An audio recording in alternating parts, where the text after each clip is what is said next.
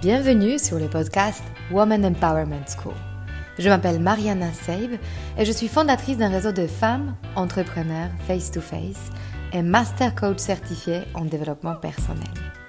Je conçus ce podcast en pensant à toutes les femmes qui souhaitent accéder à leur puissance intérieure pour créer du changement dans leur vie et entreprendre les projets les plus audacieux. Ensemble, nous allons apprendre à mieux nous connaître lever nos barrières et accéder à notre intuition féminine pour mener la vie dont nous rêvons profondément. Alors, si tu souhaites développer ton business et créer de l'impact dont tu seras fier, ce podcast est fait pour toi.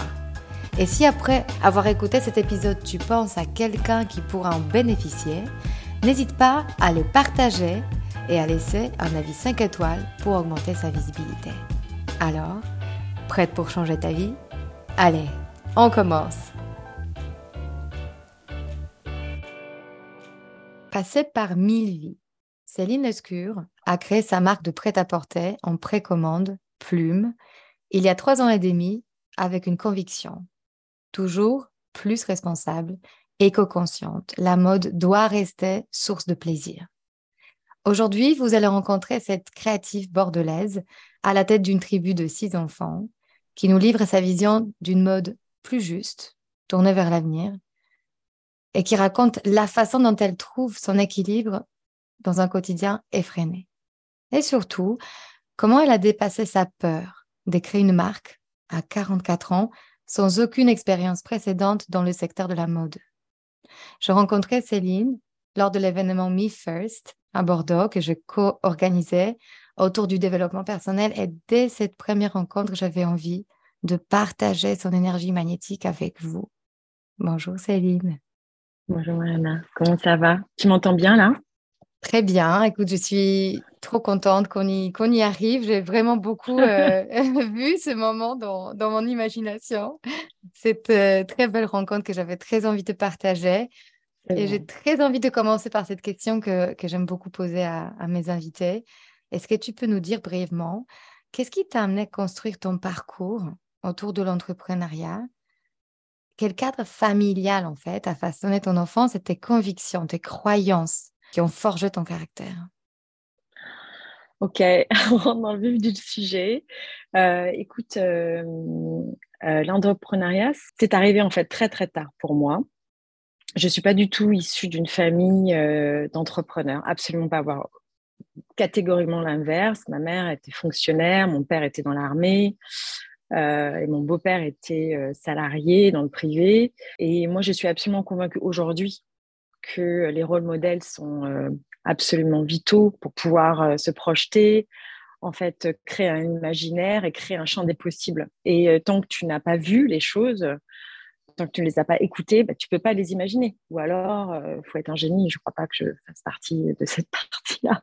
Mmh et si tu veux, mon parcours, c'est euh, il est créé, euh, il a été créé en fait par, euh, ben, par ma vie personnelle. il a fallu que je parte très très tôt de chez moi pour des raisons voilà, familiales qui étaient très difficiles. Et quand tu es autodidacte, eh ben, tu mets en place des, ben, tu mets en place ce que tu sais faire. Et moi, je, j'avais pas du tout conscience de la partie créative qui en fait fait vraiment partie intégrante de ma personnalité. et donc j'ai juste mis en place euh, euh, les choses les plus simples, c'est-à-dire souvent c'est le commerce, voilà, et, euh, et, je me débrouillais très bien. on me mettait quelque part et je réussissais toujours à, à performer. Et donc ma première partie de vie professionnelle, ça, ça s'est vraiment construit autour de, de, voilà, du business, du management. Je me suis retrouvée à la tête d'unités de profit. J'ai travaillé à l'étranger mais je me suis construite, si tu veux, toute seule par des opportunités, par ensuite parce que j'étais repérée. Euh, mais c'était vraiment axé, il fallait gagner de l'argent, voilà, tout simplement. Euh, il n'y avait pas une notion de passion. Par contre, à chaque fois que je rentrais dans un projet, j'y allais à 2000%. Il y a cette partie créative qui était en fait une partie cachée euh, dont je ne parlais quasiment pas. Même mes proches, en fait, aujourd'hui me disent Mais c'est fou, en fait, en réalité, tu as toujours eu ça, mais tu n'en as jamais parlé. Parce que parce que justement pas baigné dans un environnement euh, créatif et donc déjà je, n'imaginais pas que je pouvais avoir du talent à l'époque parce que ah, c'est une bonne, vraie, énorme question et sujet. Avoir du talent, à quel point ça peut être euh, une pensée qui, qui, qui est limitante. C'est une sorte de déterminisme. J'ai pas de talent ou j'ai le talent. Et j'aimerais bien justement t'arrêter, en faire un zoom là-dessus. Qu'est-ce que tu as compris à propos d'avoir ou pas avoir du talent? Déjà, euh, j'ai un regard extrêmement, euh, comment dire, je, sais ce que j'aime et je sais ce que je n'aime pas. Et donc, je l'ai aussi sur mon propre travail. Et euh, avant de pouvoir m'autoriser à dire, OK, je suis assez d'accord avec ce que j'ai fait, il me faut du temps. Et donc, j'ai le même regard, évidemment, sur les personnes que je vais, je, vais admirer ou je vais suivre. Et donc, euh, bah déjà, il faut pouvoir le montrer, son travail. Et ça, je ne l'ai pas fait. Je ne l'ai jamais fait. J'ai une petite anecdote. J'ai il se trouve que j'ai vécu trois ans à Londres et j'ai eu la chance de baigner dans un environnement. Évidemment, c'est pas la chance hein, parce que les choses ne sont jamais par hasard, mais je me suis retrouvée dans un groupe où j'étais avec peut-être aujourd'hui le photographe le plus connu de Vogue, et il y avait voilà énormément d'artistes et et je n'ai jamais jamais dit que je faisais de la photo depuis l'âge de 8 ans.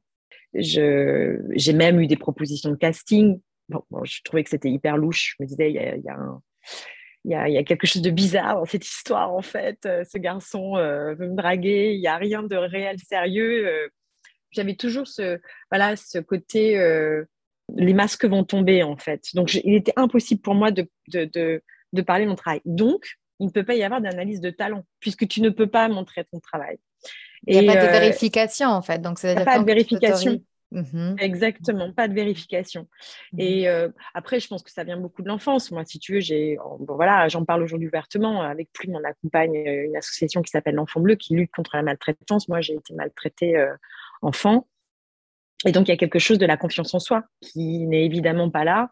Donc, non seulement je n'étais pas dans un milieu créatif, je n'étais pas dans un milieu entrepreneurial. Et donc, à quel moment il, m'était possible euh, de pouvoir proposer mon travail euh, sans, sans, avoir peur qu'on me rit dessus et que, enfin voilà, que tout s'effondre en fait et que cette petite bulle créative que je me réservais euh, disparaisse en fait, voilà, en éclat. Et, peut-être qu'il y a cette notion de sécurité, c'est-à-dire pour pouvoir se montrer au monde, il faut quand même au fond ressentir la sécurité. Et, c'est la seule condition peut-être quand on, quand on devient visible. Euh, et à la fois, tu dis que peut-être que ce monde créatif était une sorte de fuite ou un échappatoire de la réalité, peut-être aussi. Alors, peut-être, mais en tout cas, ça m'a toujours fait du bien, même encore aujourd'hui. Euh, j'appelle ça mon hygiène créative. C'est euh, bon, c'est l'histoire de, J'imagine que tu connais l'ikigai, hein, c'est de savoir exactement ce qui, ce qui, fait du bien. Et ça, c'est vraiment une philosophie que je, que je suis depuis très longtemps. Donc, ça veut dire que tu te donnes, tu traites au sérieux l'émotion de la joie. Ah oui, ah, ah, mais alors c'est fondamental, c'est même structurant. C'est chez moi, c'est absolument structurant. Donc, euh, et puis aussi, euh, je ne suis pas toute jeune, hein, j'ai 47 ans, je ne suis pas vieille, hein, mais ce que je veux dire, c'est qu'à l'époque, il n'y avait pas le web, euh, il n'y avait pas cette masse d'informations, de connaissances accessibles à tout le monde. tu pouvais avoir accès à l'art que si tu l'étudiais ou si tu avais des parents instruits ou si on t'emmenait euh, dans des musées. Moi, j'étais en province et, euh, je n'avais pas du tout accès à tout ça. Euh, j'avais une encyclopédie que je regardais, je re-regardais, quelques, il n'y avait pas du tout de livres d'art chez moi et la bibliothèque des lycées était quand même assez pauvre. Donc, les magazines étaient hors de prix. Donc, en fait, je n'avais pas du tout accès à tout ça. Et c'est en arrivant à Londres. Ensuite, j'ai vécu, enfin, j'ai d'abord fait l'Italie J'étais fille au père chez un très grand artiste italien, donc ça m'a déjà ouvert ouverte à, tout ce monde-là. Ensuite, il y a eu Londres et euh, j'ai et d'un seul coup, tout devient possible. En fait, je j'écarquille les yeux et je c'est comme une nourriture. Je je bois, je bois, je bois et je me rends compte à quel point c'est fascinant et que les gens peuvent en vivre. Mais encore une fois, il y a cette notion de euh, de légitimité, si tu veux. Euh, en plus, quand tu es en face de très grands artistes, euh, c'était vraiment le cas. Hein. Il n'y a rien d'excessif dans ce que je dis. En Italie, je suis avec un artiste qui est ultra publié partout dans le monde, euh, qui était encore il n'y a pas longtemps à Cannes, Festival de Cannes. Et quand je suis à Londres, je suis avec David Sims, qui est le plus grand photographe de Vogue encore aujourd'hui. Donc, si tu veux, c'était c'était pas des petits talents. Si tu veux, je me confrontais à à des gens qui étaient extrêmement talentueux, mais du coup qui m'ont aussi beaucoup inspiré. Et donc, euh, si tu veux, je fais, je fais cette carrière très business, et puis surtout, je deviens maman assez jeune. Donc, il faut ben, voilà, se mettre un toit euh, sur la tête, manger, euh, la vie avance. J'ai un petit garçon aussi qui a des soucis de santé, donc assez gros. Et donc, il faut pouvoir être présente. Je mets tout ça un peu entre parenthèses, mais j'ai quand même toujours la photo. J'ai toujours la photo. Et euh, je commence en fait à faire du travail pour des personnes de mon entourage. C'est du bouche à oreille qui se fait. Et moi, je suis absolument persuadée que j'en viens de me voir parce que c'est gratuit. et, euh, et, euh, et, puis. et pourquoi c'est gratuit déjà à la base? Pourquoi bah Parce que justement, je, je, je n'ai aucune notion de valorisation de ce travail. Je suis incapable à ce moment-là de me poser, de faire du benchmark, voilà, mmh avoir un, un, travail vraiment professionnel un regard pardon, professionnel sur mon travail. Et ça, ne me vient même pas à l'idée, en fait, si tu mmh veux. Attends, j'ai une question, oui, oui, par rapport à ça, parce que je, tu me fais un peu un écho euh, par rapport à ce que j'ai vécu. Euh, c'est cette idée que la photo, par exemple, ce n'est pas un vrai métier. Euh, mmh. En tout cas, dans ma famille, il n'y avait pas d'autorisation de vivre de ce type de métier. C'est une belle passion, c'est une sorte de bille. Et donc, quand toi, tu commences à te dire que tu, le fais pour les autres, pour toi, dans ta tête, c'est encore une sorte de hobby. C'est pas encore classifié comme un vrai métier. On est d'accord? Oui, puis j'ai pas fait d'études, si tu veux. J'ai ah. pas fait d'études. La fameuse clé, j'ai pas fait d'études. Il n'y a pas cette, euh, voilà, ce sésame qui dit, ben voilà, vous pouvez euh, devenir photographe professionnel parce que vous avez fait des études. Voilà. Et ça, euh, euh, euh, moi, si tu veux, j'étais plutôt pas mauvaise au lycée. pas en mathématiques, hein, ça c'est rigolo. Mais par contre, j'excellais en français, en philo. voilà, c'était vraiment l'histoire. J'adorais ça, les langues étrangères. Et je me suis plutôt pas mal débrouillée au bac. Et en fait, la vie a fait que je n'ai pas pu financièrement, psychologiquement, euh, faire mes études. Et ça, ça a été pour moi un vrai. Euh, c'est pas un traumatisme, mais en tout cas, ça a été. Euh, parce que j'ai toujours avancé. Tu vois, je suis quelqu'un qui avance tout le temps. Euh, mais je, ouais, je l'ai mal vécu dans le sens où je me suis dit, c'est pas juste en fait. Parce que c'est pas que c'est pas juste les autres le fassent, c'est que moi, mhm. j'avais très, très, très, envie. C'est que j'en avais très envie. Mhm. J'adore apprendre, tu vois, c'est, euh, j'adore ça. Il y a quelque chose de, moi, ça me faisait rêver toutes ces écoles. J'avais très envie de rentrer là-dedans, mais euh, voilà. Donc, euh, il n'y avait pas cette légitimité, ce sésame, cette conclusion, ce fait, voilà, ce tampon marqué, ce qui, ce que j'avais pas vécu d'ailleurs en Angleterre, où on te prend tel que tu es, on regarde tes capacités et on parie sur toi. Euh, c'est vraiment le people power. C'est très, euh, j'ai très vite gravé les échelons là-bas. J'étais toute jeune. Tu te rends compte, j'étais française. Il y avait très peu de Français à l'époque à Londres. Et très rapidement, ils m'ont confié des responsabilités où je gérais vraiment beaucoup, beaucoup, beaucoup d'argent, beaucoup de personnes. Et j'avais moins de 25 ans. C'était euh, quand même très, très fort. Ça serait jamais arrivé en France à l'époque. Peut-être que les choses aujourd'hui changent. Euh, en tout cas, nous, on le fait. Je sais plus, mais on va plus donner rapidement des, responsabilités. Euh, c'est pas l'âge qui compte, hein, c'est la personne. Et, euh, et, donc, voilà. voilà et à quel moment, justement, tu commences à en parler, mais j'aimerais bien qu'on le capte. À quel moment le switch s'opère? À quel moment tu passes de non-autorisation à l'autorisation, de non-légitimité à légitimité et de j'ai pas de talent à finalement peut-être j'ai le talent? Mhm. C'est une rencontre et c'est très personnel ce que je vais te dire, mais euh, je, divorce euh, du père de mes deux premiers enfants et euh, j'ai une rencontre avec le papa du troisième petit garçon et cette personne est vraiment un entrepreneur dans l'âme, quelqu'un dont les parents étaient entrepreneurs. C'était un très grand champion de sport et donc il a ça au corps et très rapidement, en plus il est passionné de photos. Euh, il, voit mes photos, il trouve que c'est magnifique et euh, il me dit mais, euh, oh, mais arrête tout, le job que tu fais, ça te plaît pas. regarde juste, je te dis juste, regarde juste, pose-toi cinq secondes, regarde ce que font les autres, regarde comment ils le vendent et on en reparle. Il m'a juste dit ça. Je l'avais jamais fait. Je n'avais jamais fait la curieuse de regarder mmh le travail des gens qui étaient autour de moi, dans, dans, ma zone géographique. Il n'était pas, question d'aller chercher les grands photographes, etc. Mais juste regarder voilà, la zone de chalandise et, euh, et, je, et, je, suis, je me suis assise sur la chaise. Je me suis dit, c'est pas possible. Mm. C'est horrible ce que je vais te dire, mais je trouvais ça pas forcément très joli, voire carrément très vilain. Et, et c'était vendu excessivement cher. Je lui disais, mais ah bon, ils vendent ça à ce prix-là, mais c'est possible. Donc ça, déjà, ça a été une prise de conscience. Après, de là y mettre un prix, un tarif, tu vois, ça aussi, ça a été encore un cheminement. Mais euh, ok, j'ai dit, euh, bah, j'y vais. Et en réalité, je me suis installée. Je me souviens très bien de la tête du comptable quand j'ai dit que je m'installais en tant que photographe. Je pense qu'il devait être la 200e qu'il voyait dans l'année. Il m'a dit, ok, très bien, bon. Et, euh, et ça a cartonné. Très, mmh très Donc, au début, en fait, du coup, de ta vie entrepreneuriale, tu étais freelance et tu faisais du coup la, photo pour les autres. Exactement. C'était quoi après Alors, moi, je faisais beaucoup. Euh, oui, c'était assez mixte hein, entre du particulier au professionnel. Euh, et puis beaucoup de mariages aussi. Puis j'ai eu quand même quelques publications plutôt sympas, très très jolies publications. Moi, j'étais beaucoup dans le portrait. Il y avait beaucoup justement d'échanges. Euh, c'est la rencontre, moi, qui me plaît dans la photo. Euh, euh, c'est une histoire qu'on raconte. Et, euh, et, quand on réussit à raconter l'histoire de quelqu'un, ça, c'est magique de passer du temps. Et d'ailleurs, c'est comme ça que se construit Plume après. Hein. C'est-à-dire que la Plume commence à se construire à ce moment-là, en réalité. moi, je, venais dans, je venais chez les gens et on allait regarder dans leur, dans leur malle c'est pas des balles, mais dans leur dressing et euh, je leur demandais de, voilà, de montrer des vêtements qui leur parlent. Et des fois, c'est moi qui allais fouiner, si tu veux. Les enfants aussi, c'est hyper simple de rentrer en contact avec un enfant quand tu lui demandes de, de, te sortir son déguisement. Parce qu'au début, il doit arriver avec ce, énorme appareil photo, il ne sait pas qui t'es, il, il, en a presque peur. Et donc, pour rentrer en contact avec la personne, il faut parler le même langage.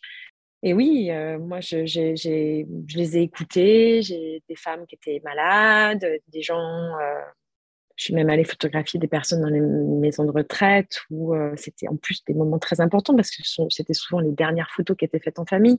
Donc, il y a des, si tu veux, il y a ouais, j'adorais ça, raconter des histoires. Puis alors après, euh, quand on me permettait de raconter complètement une histoire, c'était magique. C'était encore incroyable. c'était bah, génial. mais il y a une phrase qui m'est restée dans les oreilles que j'aimerais bien faire un petit stop. Tu me dis, pour entrer en connexion avec quelqu'un, il faut parler son langage. Et mmh. avec Plume, tu as réussi à créer une communauté de plus de 100 000 followers. Comme tu l'as dit, tu as créé cette marque en étant déjà bah, 44 ans. C'est comme l'âge où rarement on commence une aventure entrepreneuriale comme ça. Est-ce que tu peux me dire comment tu as reçu justement trouver cette place pour Plume en utilisant euh, cette expression de toi et, quelle est du coup ta définition aujourd'hui de ce que ce que c'est d'être visible? Ok, alors là, il y a plusieurs questions. Euh, et en même temps, elles se rejoignent parce que euh, cette visibilité, en fait, donc si tu veux, ce compte Instagram, il arrive à un moment où j'ai moins de temps dans ma vie pour créer c'est très bizarre ce que je suis en train de te dire parce que c'est justement l'inverse. C'est paradoxal. Euh, mm. C'est paradoxal. Mm-hmm. Et, euh, mais en fait, euh, voilà, je, je, il se trouve que je m'associe à ce moment-là dans une start-up digitale.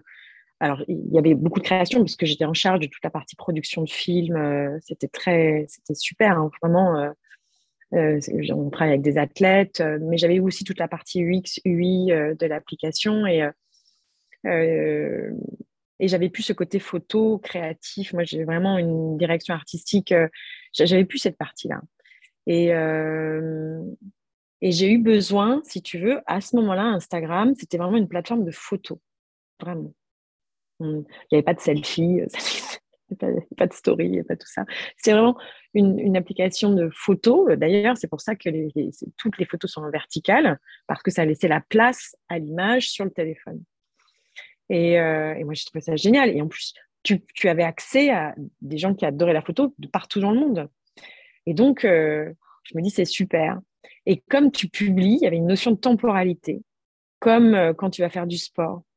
Et donc, tu vois, depuis combien de temps tu n'as pas publié? Donc, au début, je publiais une fois, je sais pas, par mois, j'en sais rien. Et puis, petit à petit, bah, tu te dis, ça fait un moment que je n'ai pas publié. Puis, tu commences à suivre des comptes qui publient. et quelque part, ben voilà, il y a ce rythme qui se met en place. Et moi, je trouvais super d'avoir mes semaines qui étaient rythmées. Évidemment, j'avais ma vie professionnelle, ma vie familiale. Hein, tu parlais euh, en famille recomposée avec euh, six enfants, donc c'était un mari très, très, très occupé. Et donc, il fallait tout gérer. Et, j'aimais bien, justement, avoir ces projets artistiques qui étaient pour moi. C'était mes moments à moi. Et, et donc, Instagram, mon Instagram, qui s'appelait Plume et Caramel, d'où Plume ensuite, secret. Et, mais je, n'apparais pas, en fait. Très, très peu, extrêmement peu justement, ce problème de confiance en soi, je te disais, les castings, j'avais toujours refusé. Euh, trop... Je savais que j'étais pas trop mal, mais euh, je suis pas idiote. mais euh, mais voilà, toujours, ouh là là, le masque va tomber, on va s'apercevoir que c'est une énorme supercherie. Et un, jour, il y a une photo qui apparaît de moi. et cette photo, elle cartonne. Et en réalité, je le prends très, très mal. parce que moi, je suis là en train de travailler depuis deux ans à essayer de faire quelque chose de, voilà, dans mon univers et j'ai une photo de moi et là, d'un seul coup, elle cartonne. Et encore une fois, euh, euh, c'est euh, le papa de Com, mon fils, qui me dit, bah, tu vois, c'est ça qu'elle cherche. Elles veulent te voir toi. Et ok. Et donc, c'était pas par rapport à mon image, je me suis dit, OK, en fait, elles veulent que je raconte l'histoire, mais l'histoire avec moi. Et donc, euh, j'ai commencé à me mettre en scène, mais encore une fois, avec une direction artistique. C'est-à-dire que, euh, voilà, j'ai jamais mis en scène ma vie, si tu veux, mhm. mais je prenais des moments de vie et euh, elle racontait, en fait, elle raconte une partie, comment dire, une, une partie de ma vie, mais qui n'est pas ma vie. Je ne sais pas si je suis claire. Bien sûr. Bah, d'ailleurs, c'est une frontière qui est, qui est assez difficile pour nous tous, parfois sur Instagram, de faire la, la différence entre la vie un peu rêvée, fantasmée, qui, qui est la scène, quelque part, euh, la performance, et qui n'est pas la vraie vie, et de faire la différence entre ce moment où, qu'on passe tous. Mais euh, sans jamais mentir. Sans jamais mentir. Mmh. C'est-à-dire que, et en plus, si tu veux, pour moi, dès le départ, ce, ce compte Instagram, il était là pour me faire du bien. Voilà, j'allais te demander, c'est quoi le moteur à ce moment-là, en fait, de Mais c'était, c'est, ce que je, te disais, c'était une, c'est une hygiène créative. Mmh c'est, c'est pour me faire du bien. Donc, il fallait pour moi que les gens, puis alors, il n'y a, pas, pour moi, plus grande récompense que les gens me disent, quand je vais sur ton compte, oh, c'est, je me sens bien. Mais c'est magique. Tu vois, je déteste que les gens me disent, oh là là, mais euh, euh, tu portes ça, je n'ose pas le faire. Ça m'énerve. Je dis, mais non, mais c'est pas du tout ça.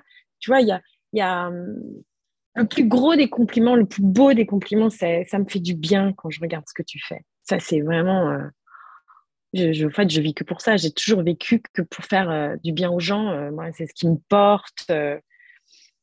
Donc voilà. Alors si ça peut être par la photo, j'écris beaucoup aussi. Si tu j'adore écrire. La musique est aussi très importante pour moi. C'est quelque chose de, global en fait. Je suis mm-hmm. absolument pas unicanal c'est tout qui m'inspire qui vient. Donc, des fois, ça peut être de l'image, ça peut être de la vidéo, ça peut être de la photo, ça peut être de l'écriture, ça peut être du dessin, euh, des recettes. Enfin, voilà. En tout cas, voilà, c'est cette euh, spontanéité. En fait, créer dans la spontanéité. Et, Et là, je te pose une question parce que j'accompagne beaucoup de, femmes entrepreneurs qui me disent qu'elles commencent avec cette idée de joie, d'entrepreneuriat, ou lancer sa, marque. Notamment, j'accompagne pas mal de femmes qui sont dans, dans la mode et qui me disent, euh, et finalement, je termine par m'occuper de la logistique, commande euh, et des tâches ah bah opérationnelles, et je me déconnecte de la raison pourquoi je crée cette marque, et euh, je rentre dans ce cercle de le travail, c'est laborieux. Est-ce que tu peux nous dire quelle est ta place du coup aujourd'hui dans ta marque par rapport à ton équipe? Quelles sont les tâches que tu fais et que tu fais pas?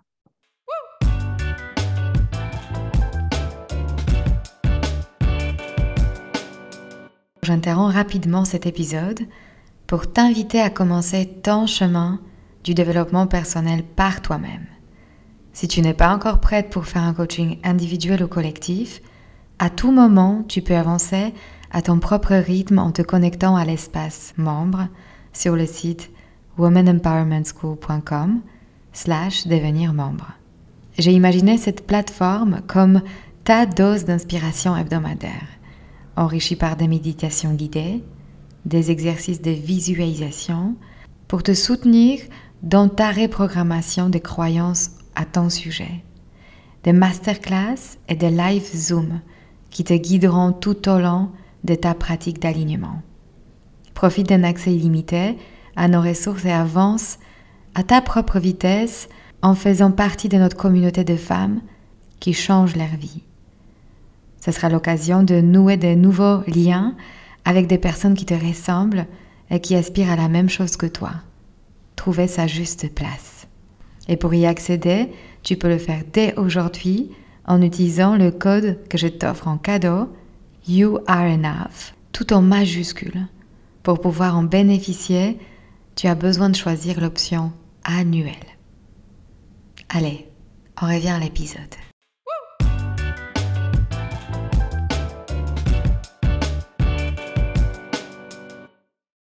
Est-ce que tu peux nous dire quelle est ta place du coup aujourd'hui dans ta marque euh, par rapport à ton équipe? Quelles sont les tâches que tu fais et que tu fais pas? Alors déjà, si tu veux, je, me rends compte que j'ai pas fini de répondre à ta première, à ta question précédente qui était sur euh, comment j'en suis arrivée à lancer la marque. Je, en fait, euh, si tu veux, pour moi, l'entrepreneuriat, c'est d'abord une question de projet. Je, c'est un projet ou c'est une problématique ou c'est un désir, une envie, mais c'est un projet. Moi, je fonctionne que par projet. Je ne suis pas une femme entrepreneur. Je ne sais pas entreprendre pour entreprendre je, parce que c'est du business. Non. Par contre, ce qui me plaît, ce qui me porte, ce sont les projets. Et les projets, ils arrivent, encore une fois, ou face à une problématique, ou face à une envie. Et Plume, en fait, c'est arrivé à un moment où tout s'est emboîté. C'est très quelque chose de très naturel, en fait. Je me suis rendu compte que euh, j'avais commencé à avoir des collaborations qui arrivaient sur Plume, enfin sur Plume et Caramel. Euh, et, euh, et, je me suis rendu compte que les marques revenaient me voir. je me suis dit, tiens, c'est rigolo parce que je ne parle pas des vêtements pourtant. Je, ne parlais jamais des vêtements. Et je disais, donc les gens, s'ils reviennent me voir, c'est qu'a priori, ça a fonctionné. Et, donc, ce n'est pas le vêtement lui-même qui les intéresse à ces filles qui me suivent. C'est l'histoire que je raconte. Et donc ça, ça m'a ça, ça m'a intrigué. Ensuite, je me suis rendu compte, bah là, quand tu commences à être entrepreneur, tu te rends compte de tes skills, de tes, de tes compétences. Donc, je savais faire de la photo, je savais écrire, je savais monter un site web, j'avais été incubée à Station F à Paris, donc je savais ce que c'était un peu que l'UX et l'UI, du gros hacking. Euh, voilà, puis je savais, je, je savais fédérer euh, autour d'une, de valeurs, si tu veux. Euh, et euh, le vêtement, c'était un langage que j'avais mis en place depuis toujours en réalité avec moi-même. J'ai toujours adoré ça, mais pas dans la mode en tant que telle. Tu vois, c'était vraiment un langage que j'avais. Je vais être fascinée par des, vêtements que je rencontre en voyageant et acheter, tu vois, des, tuniques. Moi, ça me fascine. Et surtout, je l'avais mis en place avec la photo. Et, euh, là, je me suis dit, mais en fait, euh, ben, fabrique des vêtements, mais des vêtements qui racontent ce que tu as envie de raconter. Ok, et à ce moment-là, j'ai commencé à creuser, parce que j'ai évidemment jamais mis le nez dedans, et je me rends compte que euh, l'industrie du prêt-à-porter est la plus polluante du monde à ce moment-là. Donc je fais super, Céline, tu as une idée de monter un business et c'est hyper polluant, il va falloir que tu trouves une solution. Et puis il y avait une deuxième problématique, qui quand même pas des moindres, il y en avait beaucoup, hein, celle-ci était très grosse, c'est que je n'avais que 20 000 euros.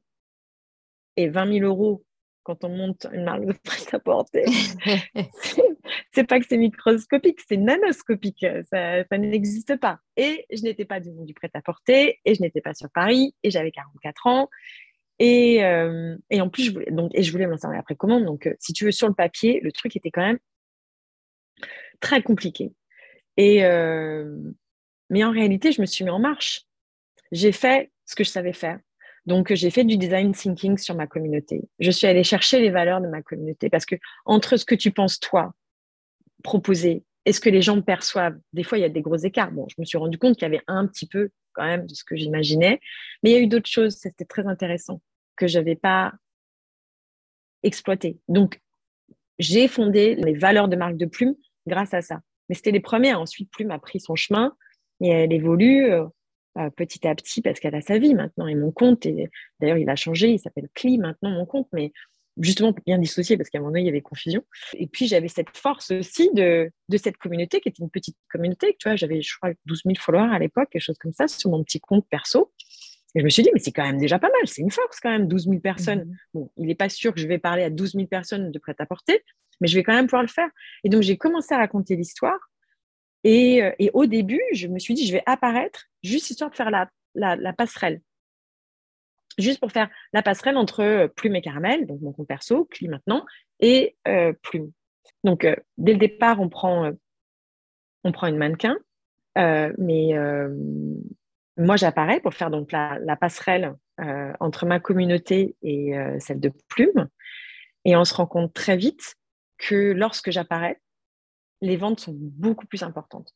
Mais c'est sans appel. Alors, il y a plein de raisons, on les étudie encore aujourd'hui, parce que moi, ça m'a beaucoup interrogé au début, tu imagines bien. En plus, euh, quand tu es très critique sur ton travail et que tu vois ta tête toute la journée, c'est un vrai travail, je t'assure, une psychothérapie. Et surtout, tu euh, changes de place, tu es, tu es plus derrière l'appareil, tu es devant. Oui, exactement. Donc, et je reste sur la direction artistique. Donc, il faut, il faut pouvoir diriger la personne qui est derrière l'appareil et tu te mets toi en scène. C'est quand même un. il y a une sorte de. Tu te, voilà, tu te dédoubles, tu, tu triples. Enfin, bon, voilà. Et donc, il y a cette mise en avant que j'avais absolument pas anticipée. Mais pas du tout. Ça, par contre, c'est quelque chose que, sur lequel j'ai pas eu le temps de réfléchir. Et depuis le début de Plume, c'est très, très vite et je suis maintenant très, très, très mise en avant. Donc voilà, ça c'est, si tu veux, le lancement de Plume, ça s'est passé comme ça. Et donc, tu me parlais de comment je gère cette mise en avant et quel est mon poste aujourd'hui chez Plume.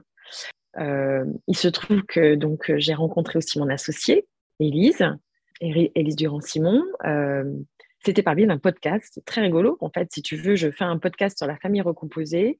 Et Élise écoute ce podcast parce qu'elle est aussi dans cette situation. Et euh, elle se met à suivre mon compte perso elle dit rien. Et au moment où j'annonce que j'ai le projet de lancer Plume, figure-toi qu'elle me contacte et euh, on se rencontre euh, deux jours après. Donc, encore une fois, tu vois, s'ouvrir au contact, c'est possible. Et elle est vraiment dans la générosité. Elle me dit Écoute, j'adore ce que tu fais, je suis vraiment fan. Je, te propose juste de donner des tips. Elle avait une marque de maroquinerie. Euh, elle travaillait dans la mode. Et euh, elle me dit, écoute, euh, je, veux juste te donner des tips. Et euh, on échange et ça match très vite. Et je crois qu'une semaine, une semaine plus tard, elle m'appelle et elle me dit, j'ai démissionné. et, je, lui dis, quoi? Elle me, dit, oui, voilà, écoute, j'ai démissionné. je veux changer de vie et je te donne deux mois de ma vie. Waouh et je, je, lui dis, mais j'ai rien à te proposer, enfin, j'ai pas d'argent. Elle dit, ah, je veux passer deux mois avec toi. Vraiment, ton projet est génial, j'adore ce que tu mmh fais. Voilà, mmh et on y va, quoi.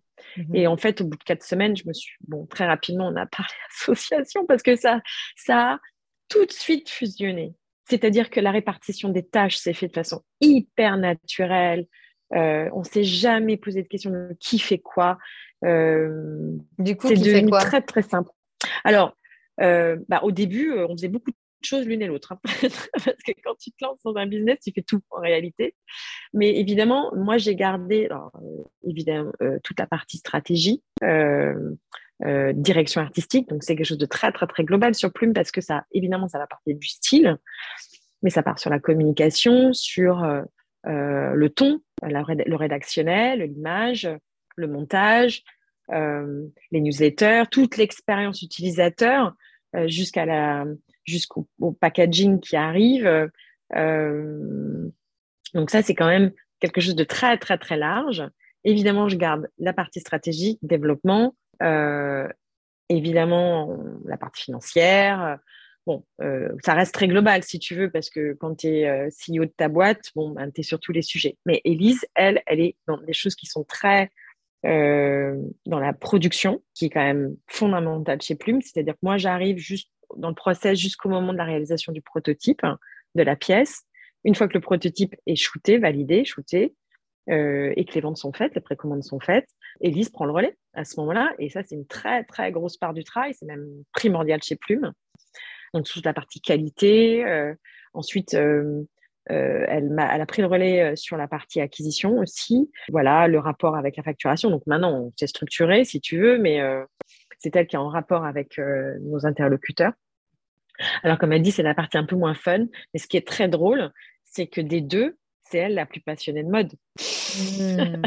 Mais ce qui est magnifique, c'est en fait, je pense que cette répartition de tâches, elle est possible seulement uniquement quand tu sais ce que tu aimes faire.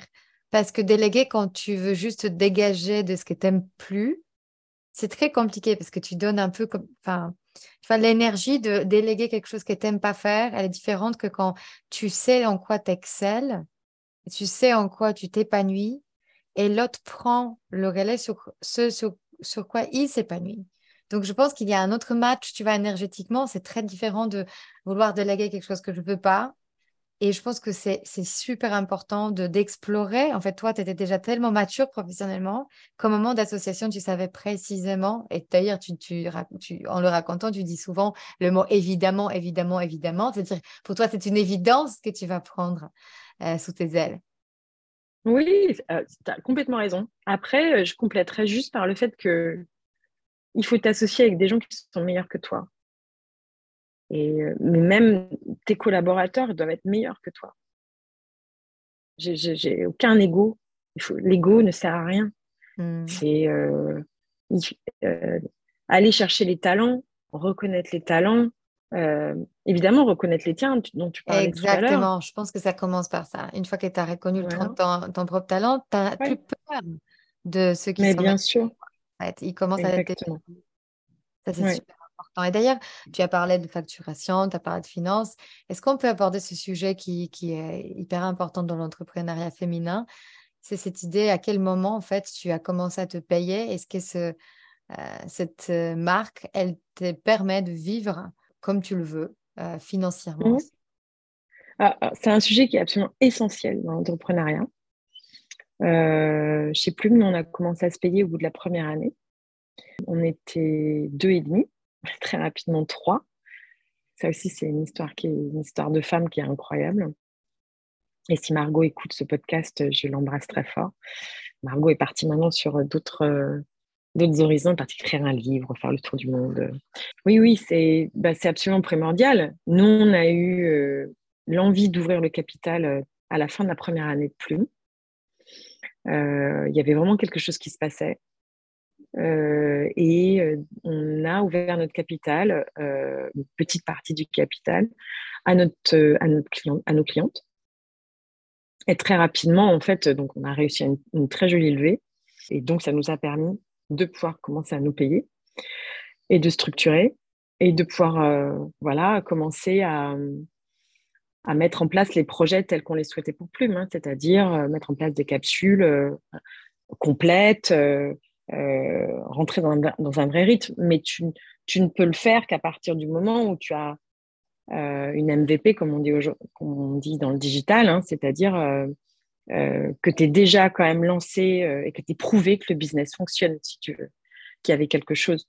Donc nous, on l'a fait et on a bien fait, puisqu'ensuite l'accélération s'est faite très fort. Hein. très très fort les deux années qu'on suivi, très très fort. Mais c'est essentiel, c'est essentiel, c'est absolument essentiel.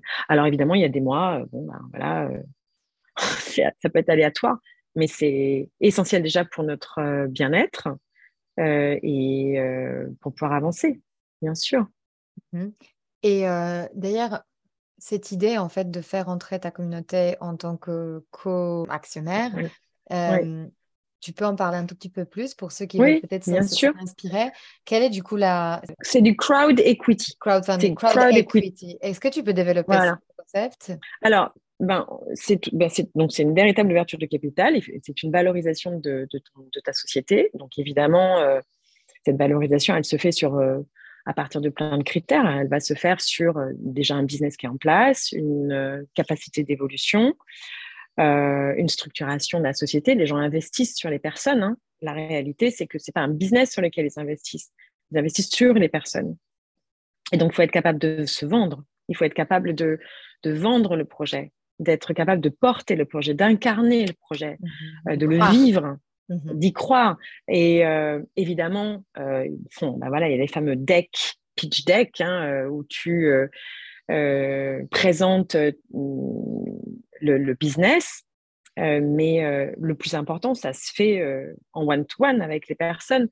Et donc, nous, on avait fait un, petit, un petit film qui teasait un petit peu cette ouverture de capital.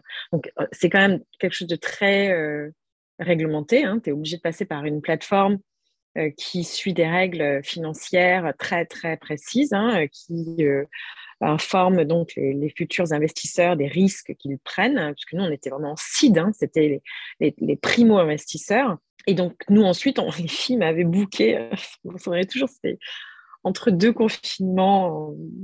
Moi, j'étais à la maison et j'ai passé une semaine à enchaîner les pitchs par téléphone. Donc, j'avais, je faisais, je crois, six pitchs par jour. Euh, sur cinq jours, j'étais absolument épuisée. Et à chaque fois, je revivais l'histoire. Donc, je donnais absolument tout. Euh. Et moi, je suis quelqu'un absolument entier. Je suis incapable de faire les choses à moitié. Donc, euh, chaque pitch, j'étais épuisée après. Mmh. Mais, mais c'était énorme de sentir que ça a créé de l'espoir, que ça créé de l'envie. et on a bouclé, on a levé 200 000 euros en 15 jours. Et, c'était euh, auprès de personnes que tu connaissais déjà? C'était des clientes que Pas du tout. Non. C'était des clientes, c'était des clientes. Voilà, on a eu tous les montants, hein, euh, très très gros montants, comme euh, des montants beaucoup plus, on va dire, modestes.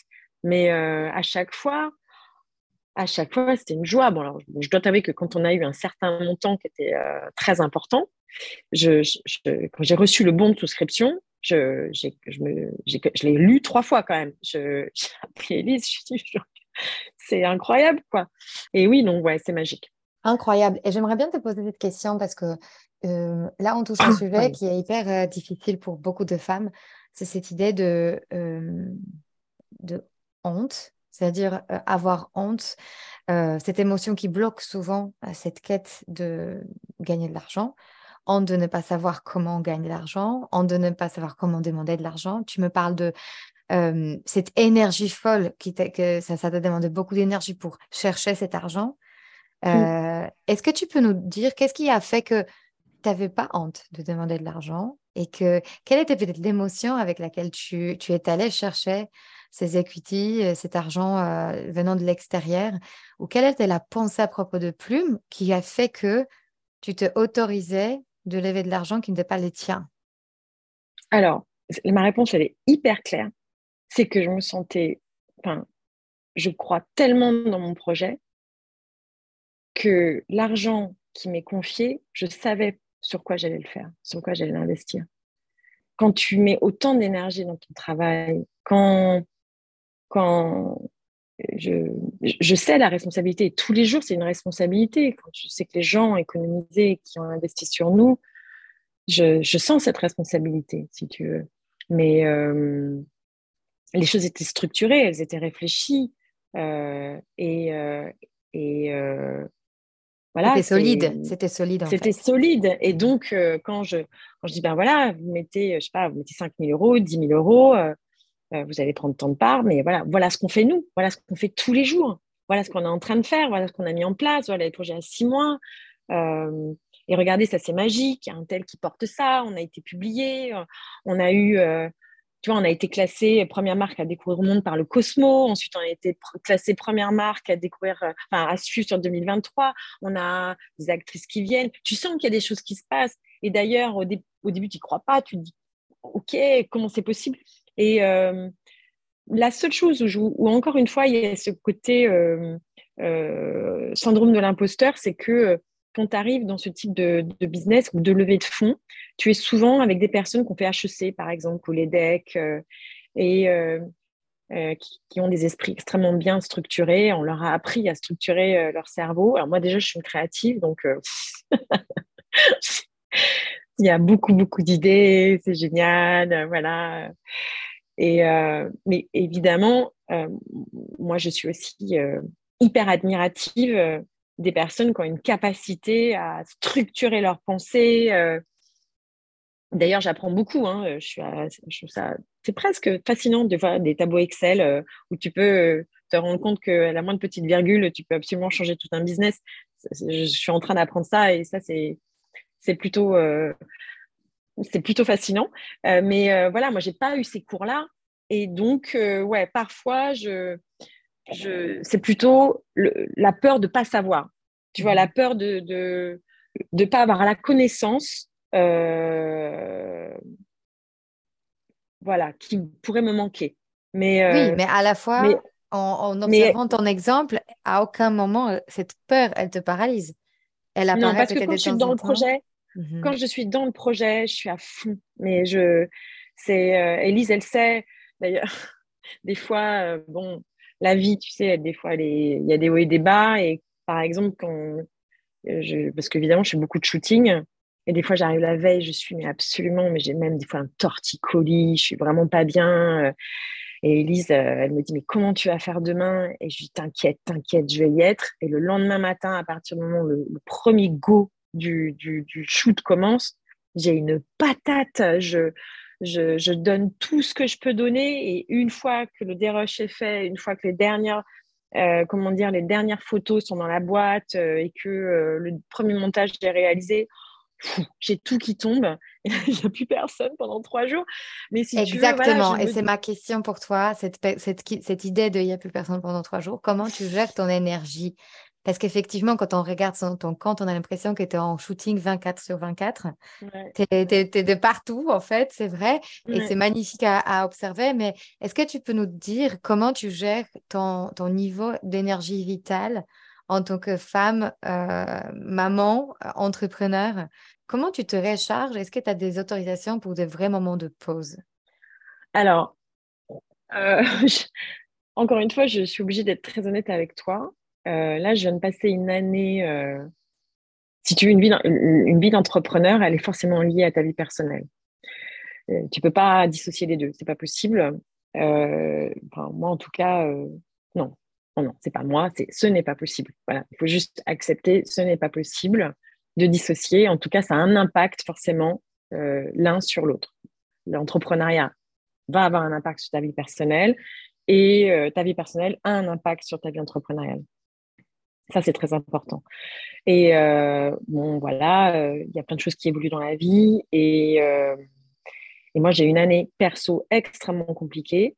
et, et les habitudes que j'avais prises de, de, retour au calme, justement, de savoir me faire du bien, cette année, clairement, j'ai brouillé les pistes. Hein. je suis assez consciente et les vacances tu qui arrivent d'ici quelques jours sont très, très bienvenues. Parce que justement, j'ai toujours eu l'habitude d'avoir ces moments pour moi. Je fais beaucoup de yoga, euh, je cours, euh, et justement, cette partie créative me fait beaucoup de bien. Euh, j'aime aussi ne rien faire, tu vois, ou lire. la plage, l'océan, la nature me fait beaucoup de bien. j'aime mettre les mains dans la terre, tu vois, je suis quelqu'un de... j'ai besoin de toucher la terre. C'est un besoin viscéral, je sais pas, ça me fait du bien, ça m'apaise très étonnant d'ailleurs parce que je suis à la fois aussi beaucoup attirée par l'eau. Euh, passer du temps avec les gens que j'aime, ça aussi. Euh, et tout ça, j'avais voilà, j'avais mis en place ces rythmes-là qui me, qui me font du bien. Bon, là, cette année, clairement, euh, et je l'accepte. Tu vois, j'ai accepté que j'étais à côté de la plaque cette année. J'ai accepté ça. Ok, bon, ben, dont acte. Maintenant, euh, j'ai euh, quelques semaines là pour me remettre sur pied. On a un très beau shooting car elle a, à la rentrée. Je suis hyper excitée parce que ça va être hyper beau, je pense. Non, j'en suis sûre. Et euh, donc tu te bloques en fait des plages horaires. Tu te dis là c'est là c'est le bloc vacances, ensuite c'est le bloc shooting. Et il y a cette idée. Mais tu sais, il y a des petites choses toutes simples. Mhm. Il y a des choses toutes simples. Tu vois, j'ai les cheveux très longs et je c'est tout bête. Hein, c'est des petites astuces, mais euh, le moment de mon brushing, tu vois, je fais deux brushings par semaine, ça peut être très, ça peut paraître absolument euh, naïf ce que je vais te dire, mais c'est essentiel. Ces deux moments, je mets mes écouteurs, je vais écouter un podcast ou de la musique et je m'assois. Je suis assise souvent devant mon miroir et euh, je fais le brush parce qu'il est long le mien. je fais mon brush et ce moment-là, mais je l'ai toujours eu. Je me souviens même mon petit garçon était dans son couffin juste à côté et tout bébé nourrisson, il ne se réveillait pas avec le bruit de ses cheveux parce que je l'ai toujours fait. Et de temps en temps, une petite caresse et euh, voilà, prendre des bains. Euh, c'est tout bête. Après, tu vois, je. je non, c'est pas tout bête, c'est hyper important. Ouais, tu t'autorises ce moment et tu ah, les savoures. C'est vital. C'est vital. Mm. Le moment de, préparation le, matin aussi, tu vois. Je mets pas une tonne de maquillage, je me maquille un petit peu, mais ce moment, à ce moment-là, il est important pour moi. Euh, voilà, il y a des musiques qui vont me faire du bien. Euh, je sais ce qui me fait du bien. Je trouve que c'est important. je ne sais pas si je suis claire. Ah non, mais c'est super clair. Et merci de, d'en avoir parlé parce que ça, on ne le voit pas, en fait, souvent. Et, donc, on a envie de copier parfois ce, récit de succès, c'est-à-dire de faire, faire, faire, faire en permanence. Et quand on oublie de se recharger ses, batteries, en fait, ça peut pas être un marathon, en fait, cette vie. Ça devient un sprint. Et c'est un peu dommage de, faire ces, beaux projets pour ensuite en finir euh, épuisé. Et d'autant plus que, si je peux me permettre de rajouter, Mariana, mais mon métier, c'est un métier créatif. Et en fait, en réalité, tous les, toutes les tous les entrepreneurs sont forcément des créatifs. Tu es face à une problématique, il faut que tu trouves des solutions. Donc, euh, tu es obligé d'être créatif. Mais euh, la créativité, elle a besoin de temps. Elle a vraiment besoin de temps. Elle a besoin de se nourrir. Elle a besoin. Je connais plein de gens qui ont plein de notes, tu sais, sur leur euh, iPhone. Moi, j'en ai des dizaines et des dizaines et des dizaines. Et Pinterest, c'est pour moi une source. Euh, et, euh, et, maintenant, même Instagram, tu peux enregistrer euh, le nombre de, de, petites, de petits papiers que je laisse dans les livres aussi, les photos que je prends. c'est des choses qui se construisent petit à petit et qui font à un moment donné sens. des playlists aussi qui vont me raconter des choses. Enfin, voilà, c'est très. et il faut du temps. donc, prendre du temps pour soi, c'est vital en tant qu'entrepreneur. Mhm. J'aimerais bien finir avec cette dernière question. Euh, je suis très curieuse de ta réponse à toi. Euh, on a forcément abordé un peu ce sujet, mais j'aimerais bien en faire une condensée. Qu'est-ce que tu dirais comme conseil à toutes ces femmes qui nous écoutent et qui sont euh, dans cette phase encore d'avant, c'est-à-dire qui n'arrivent pas à se connecter à leurs rêves ou à s'autoriser de se dire que leur travail a de la valeur, qui sont encore figés ou tendus dans, dans des jobs qui sont peut-être purement alimentaires, mais qui ne leur permettent pas de vraiment s'épanouir. Par quoi commencer ce chemin? Alors déjà, il y a deux réponses qui sont hyper importantes. La première, c'est que on, a idéalisé l'entrepreneuriat. Attention, l'entrepreneuriat n'est pas une fin. Ça ne correspond pas à tout le monde. C'est juste l'entourage de travail qui, est, qui est vital. C'est-à-dire que si tu es avec des gens toxiques, bon, peut-être qu'il faut que tu en changes. D'accord? Donc, ça, c'est le premier point. Et la deuxième chose, ça, je l'ai apprise à mes dépens. Euh, un jour, j'ai gravi le Mont Blanc. Et, euh, et euh, c'est une expérience physique et humaine très, très forte. il faut déjà beaucoup t'entraîner. Et tu ne montes pas le Mont Blanc comme ça. Tu, tu commences par deux jours d'entraînement et, euh, les, guides décident ou pas si tu vas euh, et sincèrement, ces deux jours d'entraînement ont été excessivement difficiles pour moi, physiquement. C'était très dur. J'avais, on était sur les glaciers, euh, quasiment à la verticale. J'avais très mal aux, chevilles. C'était vraiment dur. Mais je pleurais. Je me souviens, je terminais, mais je voulais absolument terminer. Je, je. Et, et j'ai ce guide dont je me souviens, c'est terrible parce que je ne me souviens jamais de son prénom à ce monsieur qui avait vraiment un certain âge. Il me dit non, Céline, tu vas le faire, tu vas le faire. Et, euh, et ensuite, l'ascension se fait sur deux jours. Et à chaque fois, il me mentait. À chaque fois, il me disait, tu vois, Céline, là, on va arriver à, cette étape-là, là. OK, on aura quasiment, euh, ce sera quasiment la fin de l'objectif. Donc, on passait quand même dans euh, le couloir de la mort. Euh, c'était, euh, je ne sais plus exactement quels sont les noms des lieux, mais enfin, il y avait quand même cette notion de mort. c'était quand même pas très encourageant. Et moi, j'y allais, mais vraiment, parce qu'encore une fois, quand, je me lance dans quelque chose, j'y vais à 2000%. Mais physiquement, c'était vraiment dur. J'étais la seule fille sur 60 mecs. Enfin, c'était. Et tous super entraînés. Moi, j'avais fait six mois de course, si tu pas du tout prête, quoi. Et, euh, et en fait, comme il me montait, à chaque fois, j'y arrivais. Et la dernière étape, donc on partait, enfin la dernière étape, tu, tu, sors euh, du dernier euh, refuge, c'est la nuit, tu es avec ta, ta lampe frontale, et chaque pas, chaque pas devient un effort. Tu sais, tu es chaque pas. Et en fait, là, il m'a dit, c'est pareil, Céline, si tu atteins cette montagne-là, tu as fait le Mont Blanc. Et en, réalité, il m'a expliqué l'entrepreneuriat. Le, le, projet peut paraître le Mont Blanc et euh, il me l'a divisé en petites étapes. Mm-hmm. Et en réalité, hmm. c'est juste une étape. Donc, ton gros projet, ok, il a l'air super et bravo, il sera super. Mais ta première étape, elle est d'abord, moi en tout cas, c'est ce que j'ai fait, c'est de, de, de, de, peut-être commencer peut-être moins gros que ce que j'imaginais au départ, me lancer alors que ce n'était pas encore parfait et de résoudre un problème. Et ensuite le problème suivant. Et ensuite le problème suivant. Et oui, c'est pas parfait. Et il y a encore des choses à améliorer. Mais si tu ne commences pas, tu ne commenceras jamais. Ouais, Donc voilà. J'adore ce que tu dis. La galère sans le sommet n'a pas trop de sens. Donc, je pense qu'il y a quelque chose, on ne l'a pas encore euh, verbalisé, mais ce que je captais de, cette, euh, là, de cet échange avec toi, c'est aussi que parce que tu as identifié ce que tu aimes dans ton entrepreneuriat, toi, fait que tu es capable d'absorber aussi un charge de travail conséquent, mais parce qu'à terme, tu adores l'image, tu adores la créativité et tu es connecté à ça au quotidien. Hmm. Et il y a aussi cette idée-là de, de, tu es prête à, passer toutes ces étapes parce qu'au final, tu t'approches de ce que tu aimes. En revanche, la galère sans identifier pourquoi tu es là devient un peu vide de sens. Je ne sais pas si tu es d'accord oui. Oui, oui, c'est sûr. Mais euh, le travail, euh, c'est euh, c'est un peu notre place dans la société aussi, hein, si tu veux. C'est notre rôle, qui on est, mais le, le sens, mais le sens, tu l'as que lorsque tu le fais, en réalité. Faites d'abord les choses et quand vous les faites, bah, c'est ça qui donne le sens.